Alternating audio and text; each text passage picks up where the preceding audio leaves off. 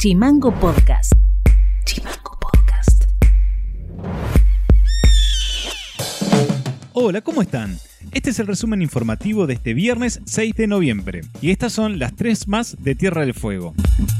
Se conmemoró este viernes el bicentenario del primer izamiento de bandera nacional en las Islas Malvinas. El presidente Alberto Fernández encabezó el acto central y se realizó de manera simultánea en diferentes puntos del país, como en la ciudad de Río Grande, Ushuaia, La Quiaca y la Antártida. Además, Fernández encabezó el Consejo Nacional de Asuntos Relativos a Malvinas. Un hombre resultó herido este viernes en Tolwyn tras caer de un techo del aserradero Fregosini. Por lesiones, el trabajador tuvo que ser derivado para su asistencia en el hospital de Ushuaia. Las autoridades dispusieron de un cordón sanitario en la ruta y el ejido urbano para acelerar la llegada de la ambulancia. Trabajadores del supermercado La Anónima acusaron al Centro de Empleados de Comercio Ushuaia de pactar la suspensión de la paritaria en Ushuaia sin previa consulta al personal. En declaraciones al sitio de Gremiales del Sur, el personal recordó que el gremio mercantil en el 2019 negó y minimizó una serie de despidos producidos que se registraron en las sucursales de la capital fueguina.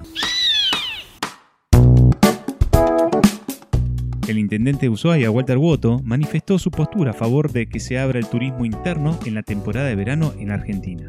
Eh, yo la mirada es que, hay que habilitar el turismo interno por lo menos en la Argentina. Esta es una mirada porque la gente necesita moverse, necesita, eh, te decía recién, tenemos una instancia que es eh, también es una pata de salud importante, que es la de la salud este, la salud mental y, y, me parece que eso nos está pasando hasta como comunidad, como sociedad. Entonces necesitamos también eh, motorizar algunas cuestiones y, darle otro marco a, a la pandemia y, a medida que van pasando los meses vos vas viendo cómo las distintas digo, cómo pensar distintas estrategias. No es lo mismo pensar estrategia hoy con todo lo que ya el recorrido que hemos hecho del virus a pensar en una estrategia hace nueve, diez meses que no lo conocíamos. Mandal Editorial. Volvemos a un hecho reciente, el negacionismo manifiesto del ex concejal y actual asesor del senador Pablo Blanco, Tomás Bertotto. Volvemos porque el repudio vino desde un sector esperable, como es el campo nacional y popular, pero no ocurrió lo mismo ni siquiera desde el propio senador, que fiel a su estilo reaccionario, redobló la apuesta minimizando el hecho y retificando a Bertotto en su lugar. Entonces no lo vamos a dejar pasar. Y como la comunicación tiene en su componente la pedagogía, nos ocuparemos de mencionar el por qué debe ser sancionado el negacionismo, como ocurre en Europa donde hay multas en euros y en años de prisión. Negacionismo significa que una persona o un grupo político o una nación niega de forma parcial, minimizando la cosa o directamente niega la existencia de crímenes de lesa humanidad o genocidios perpetrados. Tal como el genocidio que se produjo en la dictadura en los años 1976-1983 en el proceso de reorganización nacional. En nuestra reconstrucción de las bases democráticas decidimos que nunca más va a suceder el horror del terrorismo y genocidio de Estado. Relativizar eso es olvidarse que los hechos existieron, hechos que se documentaron, que siguen relatándose, que hay nietos que se siguen recuperando. En esto se apoya en los resultados de la CONADEP y en cientos de condenas judiciales, muchas confirmadas por la Corte Suprema de Justicia, que acreditan que hubo crímenes contra la humanidad en los términos que fija la comunidad internacional.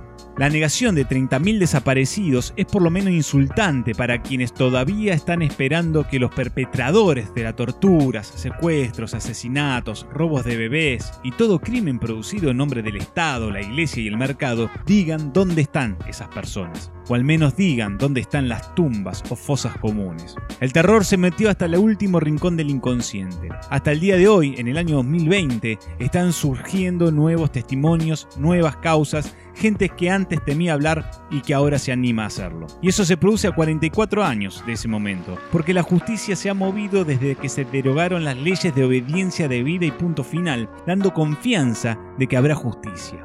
El caso de Julio López, que recién pudo contar lo sucedido en el juicio del 2006 contra el genocidio Checolás, es un ejemplo de eso. Como dice el sociólogo Daniel Ferenstein, la identidad de aquellos sujetos aniquilados, el tipo de relación social que encarnaban, que es lo que intentaba destruir el genocidio, ni siquiera puede ser recuperada porque queda hasta negada en la posibilidad de recordarse. Y eso es lo que busca la negación del militar retirado Tomás Bertotto. Busca negar la posibilidad de recordar la política de la época, como la que movilizaban las juventudes peronistas, socialistas, radicales, como la que encarnaba el estado de bienestar o el movimiento sindical, entre otros. Busca negar que fueron aniquilados bajo un plan sistemático. Por último, citando nuevamente a Ferenstein, hay que decir que el negacionismo constituye una ofensa para las víctimas y sus familiares y una actualización del dolor, por lo cual sancionarlo es brindarles protección. Pero esta ofensa no solo es hacia un grupo, sino hacia el conjunto de la sociedad, puesto que estos crímenes, por su gravedad,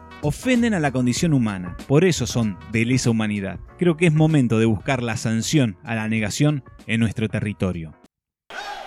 Esto ha sido todo por hoy. Seguimos en Spotify y en redes sociales como Chimango News y escribinos vía WhatsApp al 2901 6506 66. Te dejamos un tema musical de quien nos acompañó esta semana, es Bruce Sprinting, y disfruta del día. Nos reencontramos el lunes. Chao. Chimango Podcast es una producción de Chimango News. Conduce Federico García. Diseño y redes Micaela Orbe. www.chimangonews.com.ar